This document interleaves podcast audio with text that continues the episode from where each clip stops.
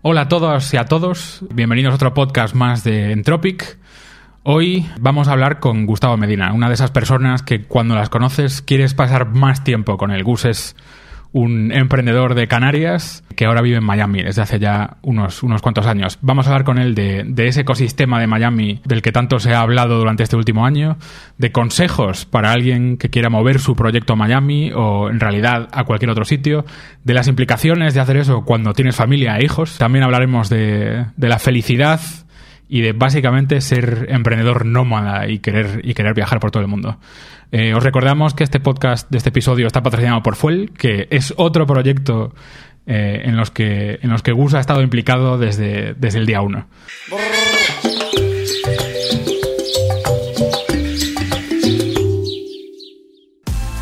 ¿Todavía no conoces las ventajas de Fuel para tu empresa?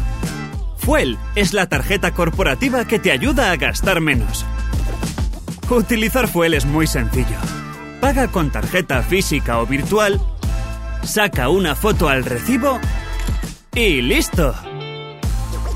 Podrás controlar los gastos de tu equipo en tiempo real y exportar los datos directamente a tu ERP. Además, puedes definir presupuestos por equipo y recuperar el IVA en más de 500.000 establecimientos. Y por supuesto con el mejor soporte desde España. Empieza gratis en getfuel.com. Gus, segundo episodio contigo. Ahora vamos a hablar un poquito más de, de geografía y de dónde vivir y de dónde ser feliz. Perfecto. Eh, tú ahora mismo, y desde hace ocho años creo, vives en Miami. Yes. O sea, tú te fuiste a Miami antes de que Miami molase en el, en el mundillo en el mundillo startup. Estabas en. Canarias y te moviste a Miami, con toda la familia además. Kit completo. Kit completo. Eh, entonces, ¿por qué, ¿por qué te fuiste de Canarias primero?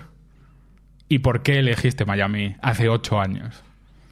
Mira, para un... Bueno, me fui de Canarias porque como yo no quería dedicarme a servicios ni a administraciones públicas, sino crear productos e imperios, entendía que por un tema de mercado básicamente había que irse fuera, ¿vale? Porque en Canarias hay 2 millones de habitantes, 14 millones de turistas, son 2 millones de habitantes, y hay es un mercado muy pequeñito.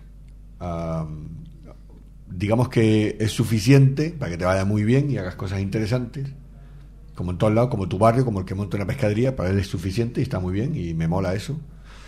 Pero la, estadísticamente las posibilidades de que algo te vaya bien, pues con un mercado más grande, pues son superiores. Porque con dos millones te- que te vaya bien, el esfuerzo es complicado y, y, y- y- y fuera pues hay mucha más gente, con lo cual, bueno, es, es obvio, ¿no? Ese era el plan inicial, pero mm, la, mí la guerra era mantener la compañía en Canarias y, y el equipo de desarrollo allí, y alguien tenía que salir a, a intentarlo. Eh, la, digamos que la reunión para presentar un proyecto o una idea o lanzar algo y el esfuerzo que haces y el tamaño del PowerPoint y las horas que te pegas son las mismas para Canarias que para el mercado americano, que para el mercado de Madrid, que para el mercado español. Es lo mismo, no por ser un mercado más pequeño le metes menos horas y le metes menos cariño. La reunión es la misma, el esfuerzo es el mismo, el cariño es el mismo. Entonces, estadísticamente, eh, la compañía aérea canaria, por ponerte un ejemplo, pues si consigues cerrar un acuerdo de alguna de tus empresas con ellos, pues está muy bien. Pero si lo haces con LATAM, ya te digo American, te digo tal, pues está mucho mejor. porque son más grandes, porque mueve más gente. Y la reunión es la misma. Entonces, un poco esa era la idea. Y, y tuve la oportunidad ah, de salir. Y para un canario, la verdad, esto es una opinión mía muy personal, pero una vez que te vas de Canarias, a mí me da igual irme a Madrid que a Miami. Ujú.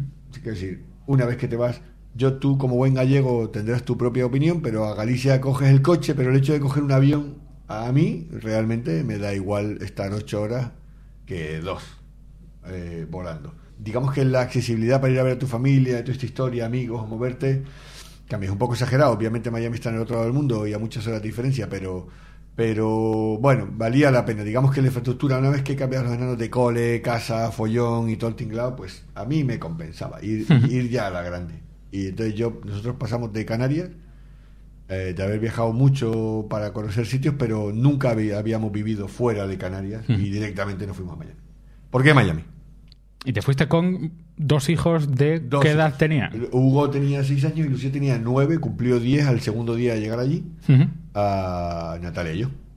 Ah, entonces la no había perro, el perro, el, el perro, bueno, hubo un perro aquí y luego otro en Miami, varios. ¿Por qué Miami? En realidad yo creo que lo van a entender todos, que está súper justificado en mi caso. Punto número uno, porque eh, lo tenía un poco más sencillo, porque la persona, mi amigo que me ayudó, el socio que eh, invirtió eh, no siendo un VC, repito, ni, ni, ni y- y siendo una persona curiosa con lo que estaba pasando en el mundo de la tecnología, viene de otra industria totalmente diferente, ah, pues eh, ya tenía cierta infraestructura en Miami, con lo cual todo el tema de la visa que yo pedía de emprendedor y, y, eh, tener algún amigo allí o echarme una mano a buscar casa, pues era un pelín más sencillo. No fue la más importante, pero esa, pero esa está en la lista.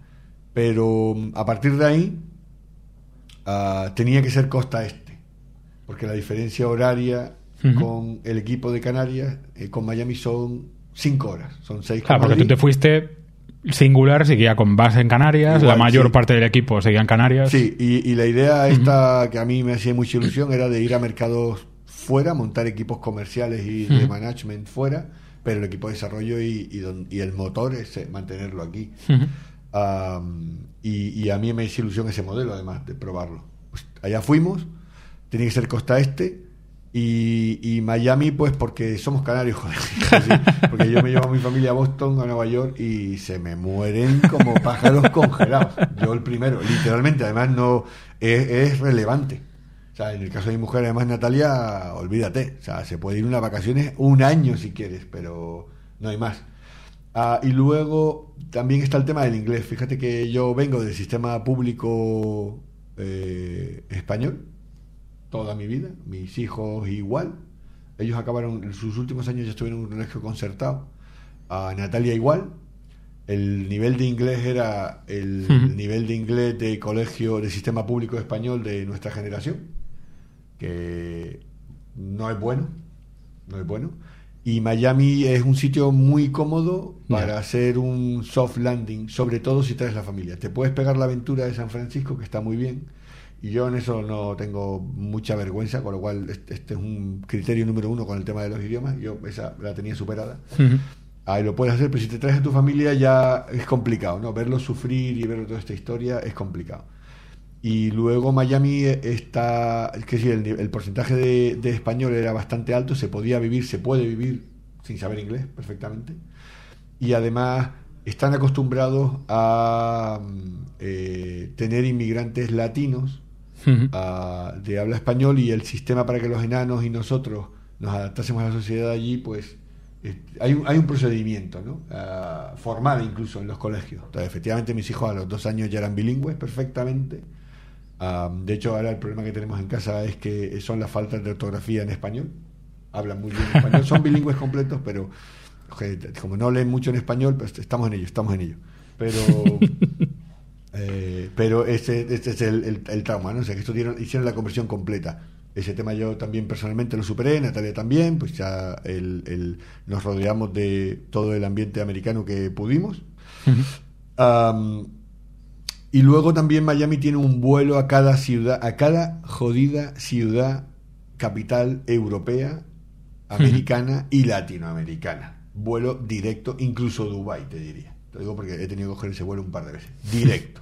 O sea, Ujú. Es una cosa muy loca. Y esas fueron las razones fundamentales para hacer. La idea nunca fue quedarnos allí, de hecho no lo es. Podríamos movernos perfectamente. Ahora ya, eh, especialmente que mis hijos pues empiezan a ir a la universidad, el tema del idioma ya no es un trauma, el tema del frío pues ya nos jodemos un poco y no pasa nada, ya hemos ido de vacaciones a ver sitios y, y- y toda la guerra, pero sobre todo los enanos ya tienen su vida en breve bastante independiente.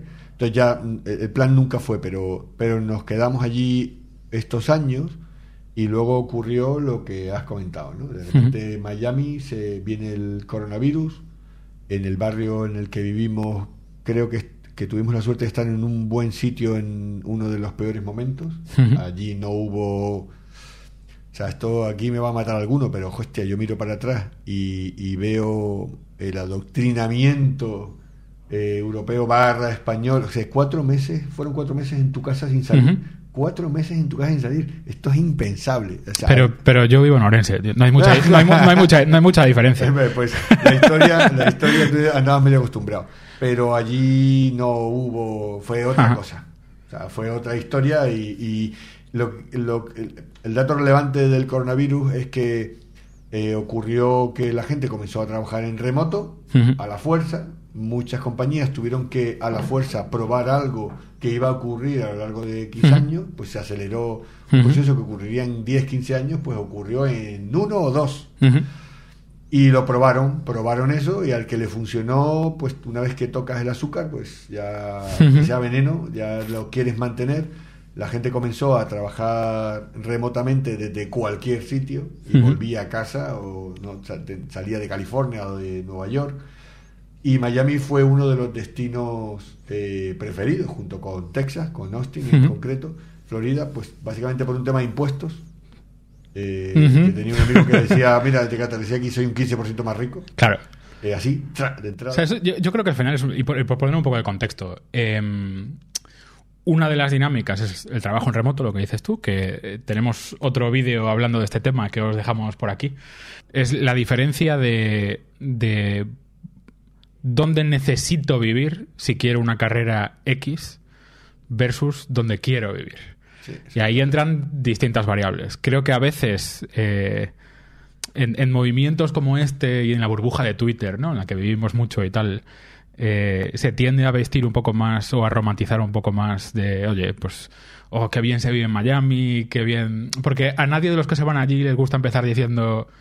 eh, me voy a Miami porque soy un 15% ri- más rico, más a Sí, utilizar. eso lo dicen con la cerveza en realidad. Claro, pero- que es, es una, es una variable muy importante también. Sí. Se vive muy bien, eh, Sí, muy bien. lo que quieras. Sí, hay muchos mosquitos, pero nada más, se, puede, se pueden combatir.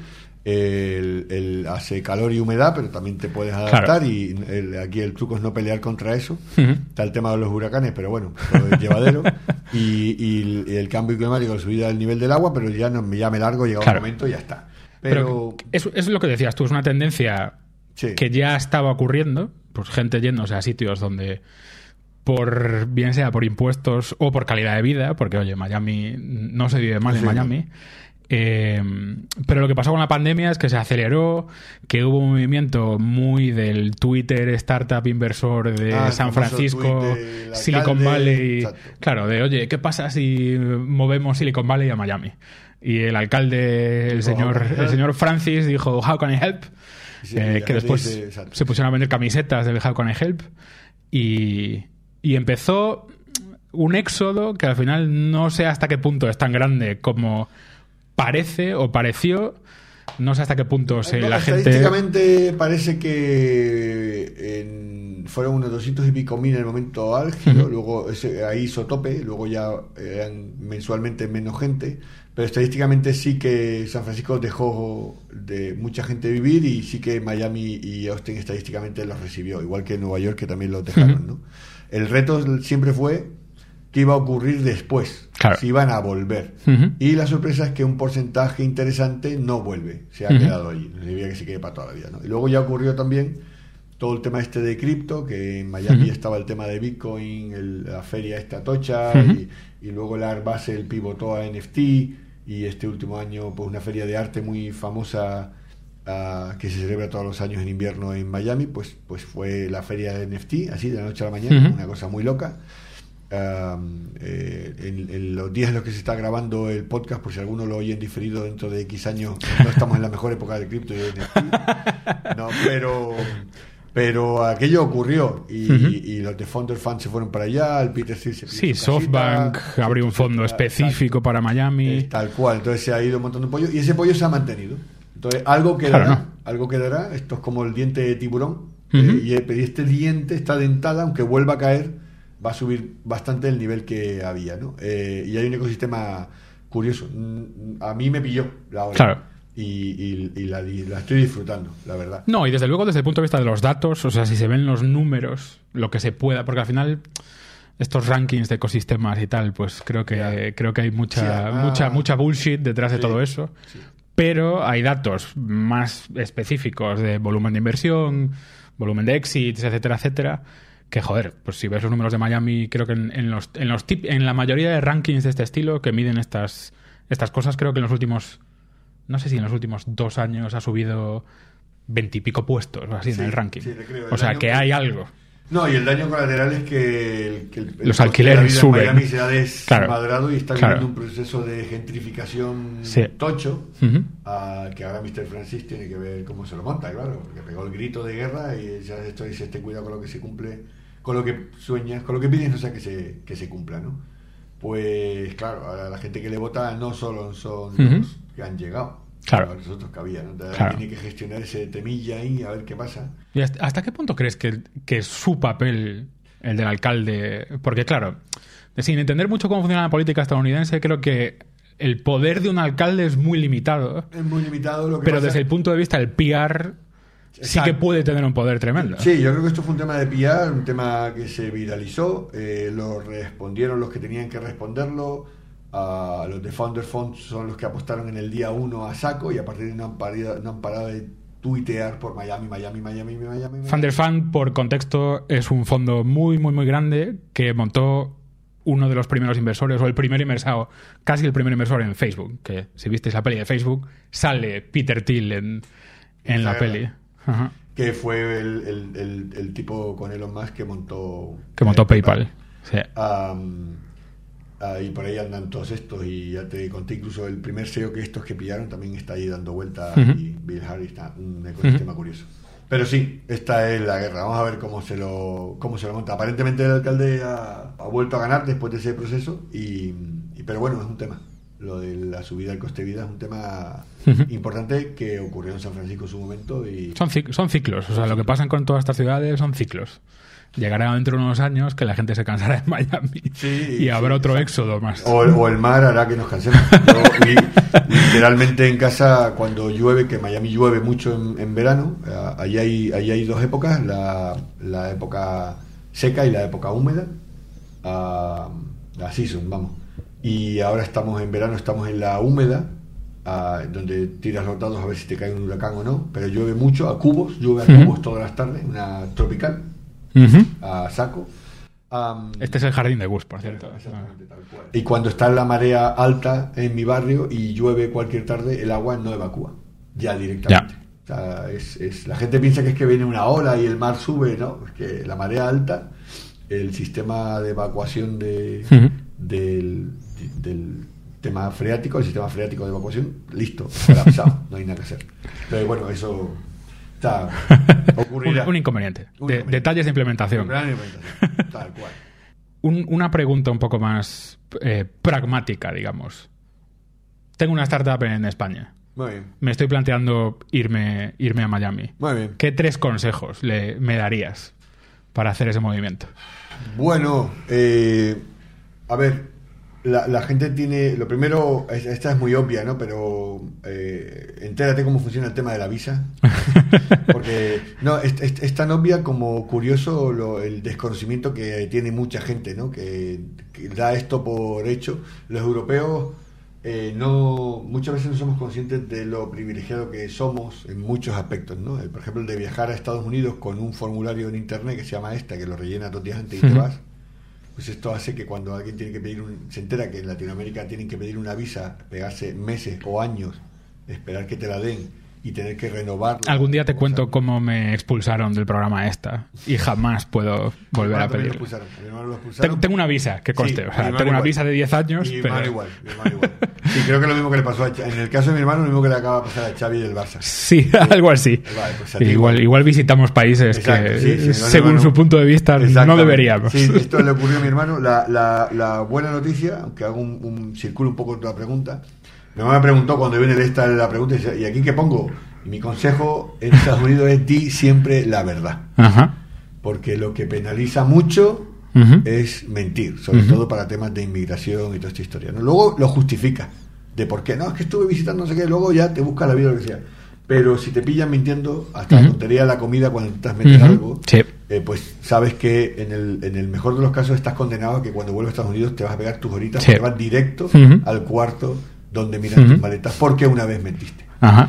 Ah, Entonces, consejo uno. Entiende, entiende, no mientas. Entiende El proceso el legal, las visas, etcétera, etcétera. Sí, eh, en mi caso ese es el proceso uno. En mi el segundo, búscate a alguien que ya lo haya hecho. Este es un macro, este es un consejo con, con muchos consejos escondidos. Eh, yo tengo en parte de mi pasado, aparte de- del famoso Banco Español de Algas, yo fui instructor de buceo y me saqué durante muchos años, sacaba, me pagaba. ¿Pero eso fue antes de las algas o después? Eh, durante, antes, durante, Durante. después. Porque, bueno, porque vengo de una familia con recursos muy limitados en ese momento Ujú. y teníamos que, siendo educación pública, incluso teníamos que ayudar en casa. Ujú. Y yo trabajaba de instructor de buceo y sacaba tal. Entonces, hay un curso de, que se llama buceo nocturno. Dice, hostia, ¿tienes que ser el curso de buceo nocturno para bucear por la noche? No, pero el buceo nocturno te cuenta los tips que te vas a comer Ajá. tú solo si te pones a bucear por la noche y te pierdes o te pasa cualquier cosa. Pues esto es lo de búscate a alguien que ya haya hecho el curso de buceo nocturno de Welcome a tu Miami y, e- e- y- y directamente en Estados Unidos, ¿no? Porque hay una serie de temas de el, el accountant, el abogado, el no sé qué, el no sé cuánto, que te lo dan resuelto. Sea, y luego, y, y- si puedes, búscate a alguien, si vas con familia, que lo haya hecho también con familia. Que esa es otra parte, ¿no? Eh, no menor, de resolver los problemas de tu familia, joder, que tienes a tus hijos y estos pobres eh, sufren mis locuras de haber decidido cambiar de continente, idioma, amigos y, y sistema educativo. Ah, y esto ayuda, a- ayuda mucho. Y el tercer consejo es que vayas. Que sí, es que, pero eso es también eh, es muy mío y muy loco, ¿no? Eh, ah, yo, hay mucha gente que, que dice, hostia, qué bueno que pudiste, que te fuiste, que no sé qué. Y yo, si realmente quieres, hay una cosa que creo que la tengo pineada en mi Twitter, creo, recordar, no estoy seguro ahora, pero que leí una vez que me gustó, que venía algo a ser así como, mira a ver qué quieres, eh, hazte un plan y hazlo, joder. ¿Sabes? Pues esto es así, ¿no? Entonces, no hace falta que, ah, me quiero ir a Estados Unidos, me voy mañana. No, ah, piensa lo que quieres. ¿ya? Y de- dejo aparte que tenga sentido y debas ir o no. Eso, ahí yo no, no me siento eh, cualificado para dar consejos a nadie sobre eso. Pero si realmente quieres y crees que va a aportar valor y, y has tomado la decisión, una vez que has tomado la decisión, haz un plan. No hace falta que sea un mes, puede ser un año. va, Pues para hacer eso tendría que esto, esto, esto, esto, esto, esto, apunta, escríbelo y hazlo. Pues hazlo. En general esto funciona para la vida completa. Ujú. Y este yo me lo intento aplicar mucho. Entonces, ahora mi famoso plan antidispersión, pues he hecho eso. Antidispersión. Pues hice el miro con- contigo y con Dani y lo pinté. Digo, bueno, esta es mi foto y esta es la foto la que tengo que tender. Pues para hacer esto tengo que matar este, matar este, matar este. Y para matar Ujú. este tengo que hablar con este, cerrar con este, ponerle una fecha a tope a este, Ujú. no sé cuánto. Entonces, es verdad que mi plan era para tenerlo después del verano y ya sé que lo voy a tener a final de año. Bueno, al final de año hablamos. Al final, Pero- al final de un año. de- sí, exactamente. Pero tengo un plan. El, el problema es que el plan, se, fui optimista con los plazos, o no, porque la vida pasa, pero a mí eso no me agobia. Me agobia, o sea, si tengo el plan, los plazos no me, no me agobian. Tengo el plan, Ajá. voy ejecutando el plan y allá va. Y O sea, el tercer consejo es hazlo. hazlo. Entiende, uno, entiende el- todos los temas legales de mover una empresa a Estados Unidos y de moverte tú y, sobre o tu familia, como, como fue tu caso. hecho. Dos, búscate a alguien. Tres, hazlo. Hazlo. Y también yo dentro del hazlo en estos casos también te diría, joder, ve- vete una semana a Miami. Eso hice yo, yo me fui un mes. Claro, o vete un Yo me mes. fui dos meses, pero eh, me fui con la familia entera. Claro. Me busqué un hiper mega Airbnb low cost de cúter salchichero a las afueras. ah, porque para que no parezca que, claro, tú que pudiste, bueno, pude, pero me formó parte del plan. Ajá. Parte del plan era ir unos meses. Fuimos, ah, sobre todo para el test familiar Ujú. para que esta gente viera aquello, porque ya yo podía ir o no ir, pero bueno, cuando tienes familia, igual que Ya. te dije en el podcast anterior, eh, yo eh, pues cuando hablo con gente no, no los catalogo para bien o para mal, pero para entender lo que me dice y cómo me dice, tengo que entender si ha pagado nóminas. Es que ha pagado nómina es de verdad que a lo mejor, o sea, yo le doy mucha importancia. Es, es e imprime carácter. Volviendo a, a cómo empezábamos esta conversación, que decías, pues me voy de Canarias a Miami porque al final las horas que le pones al PowerPoint son las mismas, la reunión es la misma, eh, el cariño que le tienes a los proyectos es el mismo. Mi pregunta es, después de la primera reunión, de la primera reunión a algo, ¿ese proceso es el mismo o no es tanto el mismo? Mira, eh, ahí tengo mm, eh, varios casos de uso, pero lo dividiré en dos. Siendo Miami, te puede dar eh, la casuística de que esa reunión sea con latinos Ya. o con americanos nativos. Ujú. Y la diferencia es importante. Ujú. Es cierto que puede que, que puedes topar con latinos americanizados Ujú. o, de, o de primera generación allí o, o que llevan ya muchos años allí o muy acostumbrados a hacer el sistema americano, ¿no? Pero eh, yo creo que cambia más rápido, a mejor. O sea, no, el proceso no es lento ni mucho menos. Eh, digamos que el nivel de exigencia que se te aplica es un poco más radical, en tanto que tienes menos comodines para meter la pata eh, y se acaba el asunto. Pero por otro lado, todo es mucho más rápido, es bastante más rápido, es, es, es bastante más rápido. Yo, yo diría que hay, hay menos grises. Sí. sí. O sea, en general, trabajando con americanos, con estadounidenses. Sabes Pero si va a ser que sí o que no. Pero en todos los sentidos. Claro. Hay menos grises para en el momento de la venta, en el momento del cierre, y hay menos grises en el momento de la ejecución en el que te aplica a ti. Claro. Eh, Claro. Pero sí, esa es una, esa es una buena manera de definirlo. Y digo yo, ¿la vuelta? ¿Has pensado en eso? ¿Te lo planteas? Pero claro, Mira. ahora tu hija empieza la universidad en Estados Unidos Sí. este año. Sí, el, el- el- Hugo y Lucía fueron con 6, 9 años. Te voy a responder con anécdotas. Hace dos años vinimos a Canarias, de visita a la familia, y yo le hice el chiste. Mantenemos una casa, la casa de Canarias la mantenemos allí. ah, viven amigos o, familia. Eh, yo le preguntaba a mi hija, eh, oye Lu, ah, ¿qué hacemos con la casa? ¿La vendemos y compramos en Estados Unidos? ¿Qué hacemos tanto? Entonces, ella decía, "Mm, no.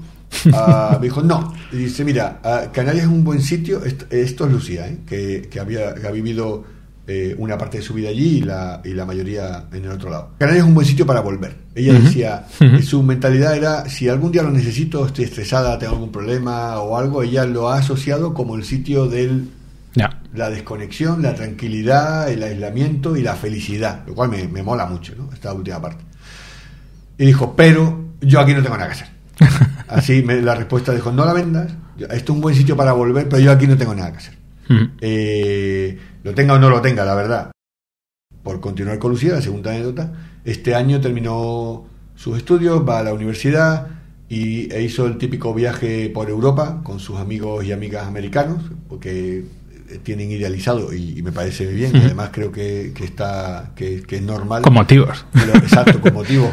Venir en Europa, en el famoso Interrail, Ujú. recorrerse todos los países de Europa, otra cultura, estos flipan aquí, el arte, eh, la historia, toda esta historia, ¿no? Ya se vino y se hizo su viaje.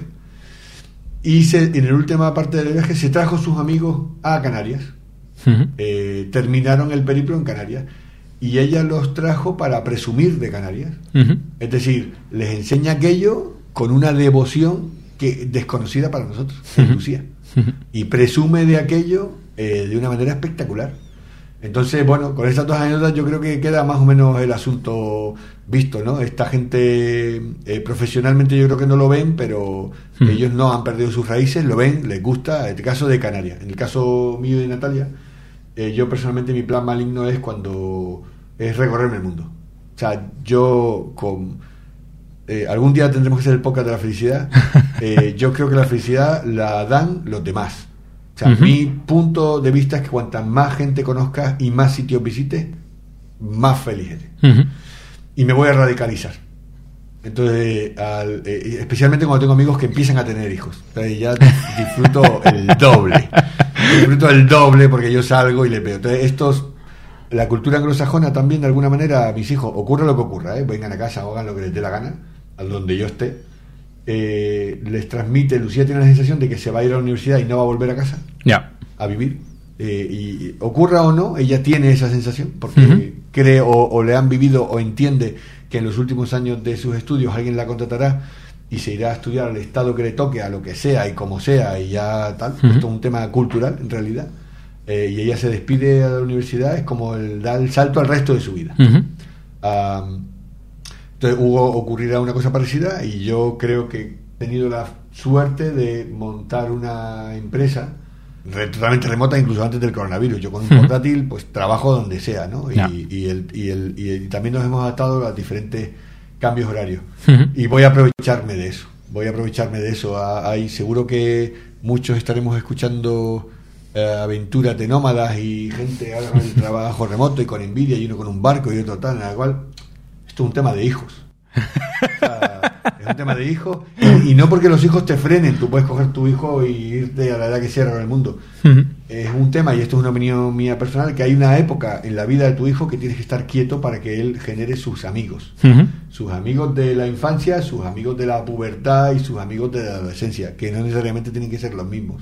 Entonces, yo, que no tengo ni idea, eh, me marqué una especie de fechas en las que sí puedes moverte con hijos, con, cambios de ciclo, ¿no? Ajá. Concretos. Dice, bueno, aquí Sí, bueno, colegio, Sí, instituto, sí, universidad. así, ¿sabes? ¿no? Ahí los hitos no son bastante obvios. Y yo, eh, totalmente, una opinión totalmente subjetiva y no documentada ah, en absoluto, ahí lo veo. Pero hay años que tienes que estar quieto. Ah, o yo lo, y se lo debes a tus hijos. O yo por lo menos. Bueno, pero tú estás relativamente quieto. Yo estoy realmente Tú quieto. muy quieto no estás. No, muy quieto no estoy, además eh, viajamos mucho, pero mm, pero esto, o sea, a mí no, a mí a mí va a haber que buscarme en el mapa dentro de dos años. te vamos a comprar un. Un Te vamos a regalar un AirTag de estos de Apple Ah, para. Sí, bueno, para dónde los- estás. a lo mejor el Elon, Elon Musk con su Starlink hace el satélite de tamaño más pequeñito. y Te lo llevas en la mochila. me lo llevo en la mochila. Pero sí, esto suele- es lo que suele pasar con Gus, esto. Que le escribes un WhatsApp y te dice, hostia, espera, es que acabo de aterrizar en ¿De dónde? Arabia Saudí, te llamo ahora y al día siguiente lo llamas y te, le dices, ¿qué, ¿qué tal Arabia Saudí? Y te dice, ah, coño, estoy en Barcelona. Sí, sí, y me mola, pero la verdad, yo ahí. A- Un día hay que hacer un monográfico. No necesariamente tiene que ser lo que yo pienso, pero yo creo que Sí. la felicidad la da. Es claro que todo tiene, la gente. tiene que ser lo que tú piensas para ti. Para mí sí, Claro. sobre todo la gente. Cuanta más Sí. gente conozca, mejor. Mira, hoy ya conocí a Mario. Ya. Tipo nuevo. O sea, es que, y, y parece un tío cojonudo. Y Yauma, pues. De verdad, es que creo que soy un. O sea, la felicidad la dan los demás. Y, un- y dentro de Estados Unidos te movería, pensando Sí. tanto en la parte personal como en la parte Sí. montar imperios. Sí, mira, yo. ¿Te moverías a algún otro sitio dentro de Estados Me, me he Unidos? micromovido eh, semanas y meses eh, y a nivel personal, por ejemplo, el que no haya estado en Colorado, Ujú. ya Colorado es un sitio en el que tienes que estar unos cuantos años de tu vida o Ujú. uno como mínimo, ¿no? Es Ujú. otra cosa, es otra guerra. California también va por otro lado también, un poco más vista, a lo mejor un poco más de Sí, televisión y sí, sí, un poco más Oregón es la California fresquita que mola muchísimo. Ah, entonces, dentro de Estados Unidos, mm, personalmente y profesionalmente, ah, sí que lo he pensado, pero sobre todo, sobre todo personalmente. Ya yo veo un poco todo el tema este personal, pues porque asumo que para entonces, si mi plan funciona y estoy focalizado en estas guerras, pues estas guerras que las hemos configurado medio globales, pues será un tema de networking, pero en, en cualquier sitio encontrarás gente interesante. Yo por ahora me lo planteo de un tema más personal. Y Estados Unidos forma parte, está en la lista de sitios a, a estar en ciudades extraño, aquello es una especie de megacontinente, o sea, hay de todo dentro. Y luego ejemplo el mundo. También me va a depender un poco de, de los enanos, ¿no? De la universidad en la que estén y yo estar no en la ciudad de ellos, Pero a un vuelo, a un tiro. o a lo mejor Porque ellos tampoco van a querer que estés no, en la pero, pero, pero sí que a lo mejor me hago un radio de horas de vuelo, Ajá. ¿sabes? Y buscar el punto medio en el que esté a cuatro horas, a lo mejor. ¿Y de- cuál es tu siguiente tu siguiente milestone en años? Que es dentro de Dos, dos. dentro de dos años. Dos, años. Tienes otro otro cambio. Sí, otro cambio, otro, doy el, el siguiente cambio y, y en dos años hacemos otro podcast. ¿Y Galicia qué tal? ¿Cómo lo ves? A ver, Galicia yo voy, a, he ido a comer y me mola mucho. Y España me mola, ¿eh? Me mola Portugal, me mola Lisboa, eh, me mola Porto, me mola Vigo, en Orense no he estado, eh, ya me contarás.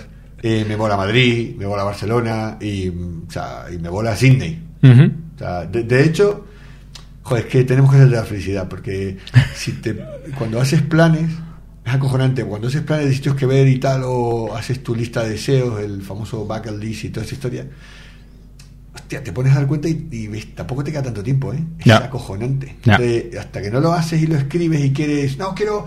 Dices, hostia, pues para ver la mitad de mi lista, a lo mejor tengo que estar seis meses en cada ciudad, no me vale con un año. Ah, y a lo mejor tendría que irme a Dubái, pagar cero impuestos y estar seis- menos de seis meses en otra ciudad del mundo. Pero bueno, que es, es. Yo soy bastante radical en, en este tema de, hacer, de si lo ves, hacer el plan y ejecutarlo. Ah, soy muy memento mori eh, y, y por alguna razón creo que ahí, eh, tiene un fin esto y ahí se nos acaba el cicle y se acabó todo. Ah, por desgracia, me encantaría pensar otra cosa, pero es que no lo logro, no lo consigo. Pienso que. Entonces, cada vez me radicalizo más en el tema de con quién estar, qué hacer, Ujú. que te chupa energía, el que te da energía, eh, los sitios que te molan, las cosas que te molan y, y joder, ah, tengo la suerte de que, de que por ahora puedo ir eligiendo. Eh, imagino que habrá gente que nos escuchará y dirá, hostia, qué fácil, me lo pones, pero yo tengo otro paradigma. Ah, pues sí, pero... Y yo creo que también la forma en la que tú ves el, el mundo lo ves como un sitio relativamente pequeño. Es decir, pues yo pasé, yo justo antes de, la- de empezar la pandemia y dejar de viajar, estuve como, bueno, ocho años viajando mucho y los últimos dos antes de la pandemia viajando demasiado, demasiado. Y sí que ahora me encuentro en un momento que Está a gusto. me, parado. me empiezan a picar las ganas otra vez de Ah, empezar a subir el ritmo un poco. Pero sí que es cierto que 2020-2021 todo me parecía, "Oye, tienes que coger un vuelo para ir a Londres. Y era como, puf. Y tú es como que, ah, que tengo que ir a Canarias mañana desde Miami. Bueno, pues cojo un avión y voy. Sí, no me- sí, sí, yo sí. Además, sí, yo, yo me, en los vuelos me pago, me permito el lujo de pagarme la salida de emergencia. y, Claro. y tu, lujo. y tu ritmo este de, de, Oye, ¿a qué hora quedamos para el podcast? A las nueve y media de la mañana. Vale, bien. Aterrizo en Madrid a las... ¿A qué hora? ¿Cinco y media? ¿Seis? Sí, eh, seis, cinco, seis menos cuarto. En el, en el vuelo dormí el vuelo de la una muerte. horita o, o casi no dormí nada. eh, y, eres capaz de tirar con ese ritmo que yo creo que... Hombre, no es muy humano, ¿sabes? O sea, es en plan, tampoco hay que normalizar eso. Tu, No, tu- no, tu no. ritmo circadiano me da la sensación de que... Sí, no sé, no sé. Pero yo duermo mis ocho, mis ocho horas, ¿eh? Quiero decir, a ver, este, este, hoy no, no pude. Duermes tus ocho horas en total Entonces- durante el día. Sí, no, no, pero sí que hago la media. Yo en Estados Unidos me levanto muy tem bueno, me levanto a las 5 de la mañana, habrá gente que se levantará antes, eh, porque son las 10 en Canarias, con lo cual a las 10 y media estoy currando con todos. Y soy feliz, pero luego me acuesto a mis 9, ¿eh? Tranquila. Claro, o sea, pero te, pero te- te levantas a las 5 porque tienes a todo el equipo en Canarias. Sí, sí, o sea, es un sí. tema de uso horario. No es un tema de No, no, me voy a levantar a las no. 5, ir al gimnasio, leer No, un libro, exacto, meditar, no, no, ponerlo no, en Twitter. No, no, exacto. No. Esas cosas. Molaría, pero no. De hecho, eh, parte del plan, cuando logre cerrar los servicios y focalizar en esta parte de producto, parte de mi plan es eh, levantarme a las 7 como todos los cristianos, el 99,9% de la humanidad, y hacer Claro. un horario un poco más normal. A fin de año, está todo apuntado, ya qué pasa. A fin de año, Gus va a empezar a levantarse a las 7, 8, Sí, dormir 8 o 9 horas al día. O sea, algo, algo más normal. Algo más. Porque el ritmo que te pegas. Algo más. Ojo, pero, ¿eh? pero no sufro, ¿eh? Yo siempre he dicho que en casa no doy pena. Quiero decir, no, no tengo el comodín de "Oh, este pobre, cómo se está matando. No, doy pena ninguna. Porque saben que me gusta mucho. Ya. No doy pena ninguna. Llego, ya puedo llegar de donde sea, cuando sea, como sea, e irme tal o estar allí, o. que no doy pena ninguna. Y también es verdad que yo intento llevármelos a todos. Ya. Cuando pueden o quieren, yo me los llevo a todos. Y, llevo, y una de las cosas que más me gustará dentro de un par de años es que Natalia se vendrá conmigo a todos lados. Ya. Ah, y, y se cansará porque eh, llegará un momento que dirá dónde voy a yo a coger el avión a las 2 de la mañana pero mm, ahora que me vine a, eh, en Canarias que me vine a Barcelona alguna vez siempre que ellos tienen días libres o algo me los llevo a todos, a todos. Y forma parte del budget del proyecto. Porque forma parte de mi budget y está en mi lado de la parte health y me los llevo a todos Eso mola. Yo, yo siempre hablo de. siem- Siempre se habla del equilibrio trabajo-vida o tiempo para el trabajo y tiempo personal. Pero a mí me gusta hablar de armonía. Porque equilibrio yo lo visualizo como una balanza, Ya. que está el trabajo en un lado, la vida en otro. Y a mí me tiene más pinta de armonía, de ese Sí, tipo de cosas. Que, que yo también lo he hecho mucho, porque bueno, mi mujer tuvo trabajos de, de- Locos de y de ser capaz de viajar y descansar varios días. Eh, y sí que muchas veces pues, nos hemos hecho viajes de trabajo mío, que viene ella. Y creo que al final la felicidad eh, emana de eso y emana de, de, de tener libertad de hacer lo que te dé la gana. Y a veces Sí. es más jodido, a veces es menos, a veces son más horas, a veces duermes más. Sí, sí, en realidad ah, una palabra que es muy extraña que no haya salido, o estas dos palabras que es muy extraño que no haya salido en todo el podcast, es un concepto que yo tengo escrito en un posit, bueno, un cacharro gigante que tienen ahí con una luz, eh, que es un concepto muy americano que le llaman financial freedom, ah, que no es estar forrado necesariamente, es tener los recursos necesarios para poder tomar tus propias decisiones eh, eh, y hacer lo que quieres cuando quieres no significa ni que ni que tengas todo el dinero del mundo ni que tengas toda la libertad. Simplemente es tener los recursos necesarios para que tomar tus propias decisiones objetivamente y que eh, un porcentaje muy importante de decisiones dependa de tu criterio solo. Ah, y eso es una cosa maravillosa. Ah, y eso a veces se consigue con recursos económicos y a veces se consigue con quitándote gastos o cambiando el mindset. No hay más. Esto es la famosa, ta- también para el podcast de la felicidad, que tenemos varios, que la felicidad es una opción. Es- la gente elige y que el dinero la felicidad, creo que ahí estamos todos de acuerdo. Hay que ver la prensa rosa o el último Johnny Depp, ¿sabes? O estas historias de las miserias de las miserias de la gente son independientes de, de la pasta que tenga. O sea, que- Bueno, yo creo que hay, hay muchas variables. Yo más que el dinero da la felicidad, diría... Joder, típica expresión que es más complicada de decir en español, aunque suene estúpido esto. Money unlocks yeah. happiness. O sea, no es que te la dé, pero es una herramienta Te que... cataliza. Claro, es un catalizador de... Sí, sí, sí. Bueno, si no se te va la pinza, luego sí. ya, que en muchos casos eh, se va la pinza. Perfecto, pues vamos a cerrar con esto. Eh, nos quedamos con la coletilla esta de que vamos a hacer eh, una, una serie entera, no, no grabar un podcast, vamos a hacer una, una serie sobre la felicidad con Gus. Eh, En realidad, fíjate, eh, molaría con el tiempo, en lugar de traer eh, no- traernos al podcast invitados para hablar de un tema, es sellar un tema y traer gente que hable de ese tema, Ajá. monotema. Sí. O sea, anclas el tema y cambia la gente. Ah, y un experimento podría ser tres o cuatro sobre la felicidad. Sí. Habría que consultarlo con Dani. Sí, eh, esperemos que recupere la voz, Dani. Sí. Eh, que que O- des- haga un descanso de elevar conciencias y, y recupere la voz. Mil gracias, Gus. Gracias, chicos. Gracias. Besitos.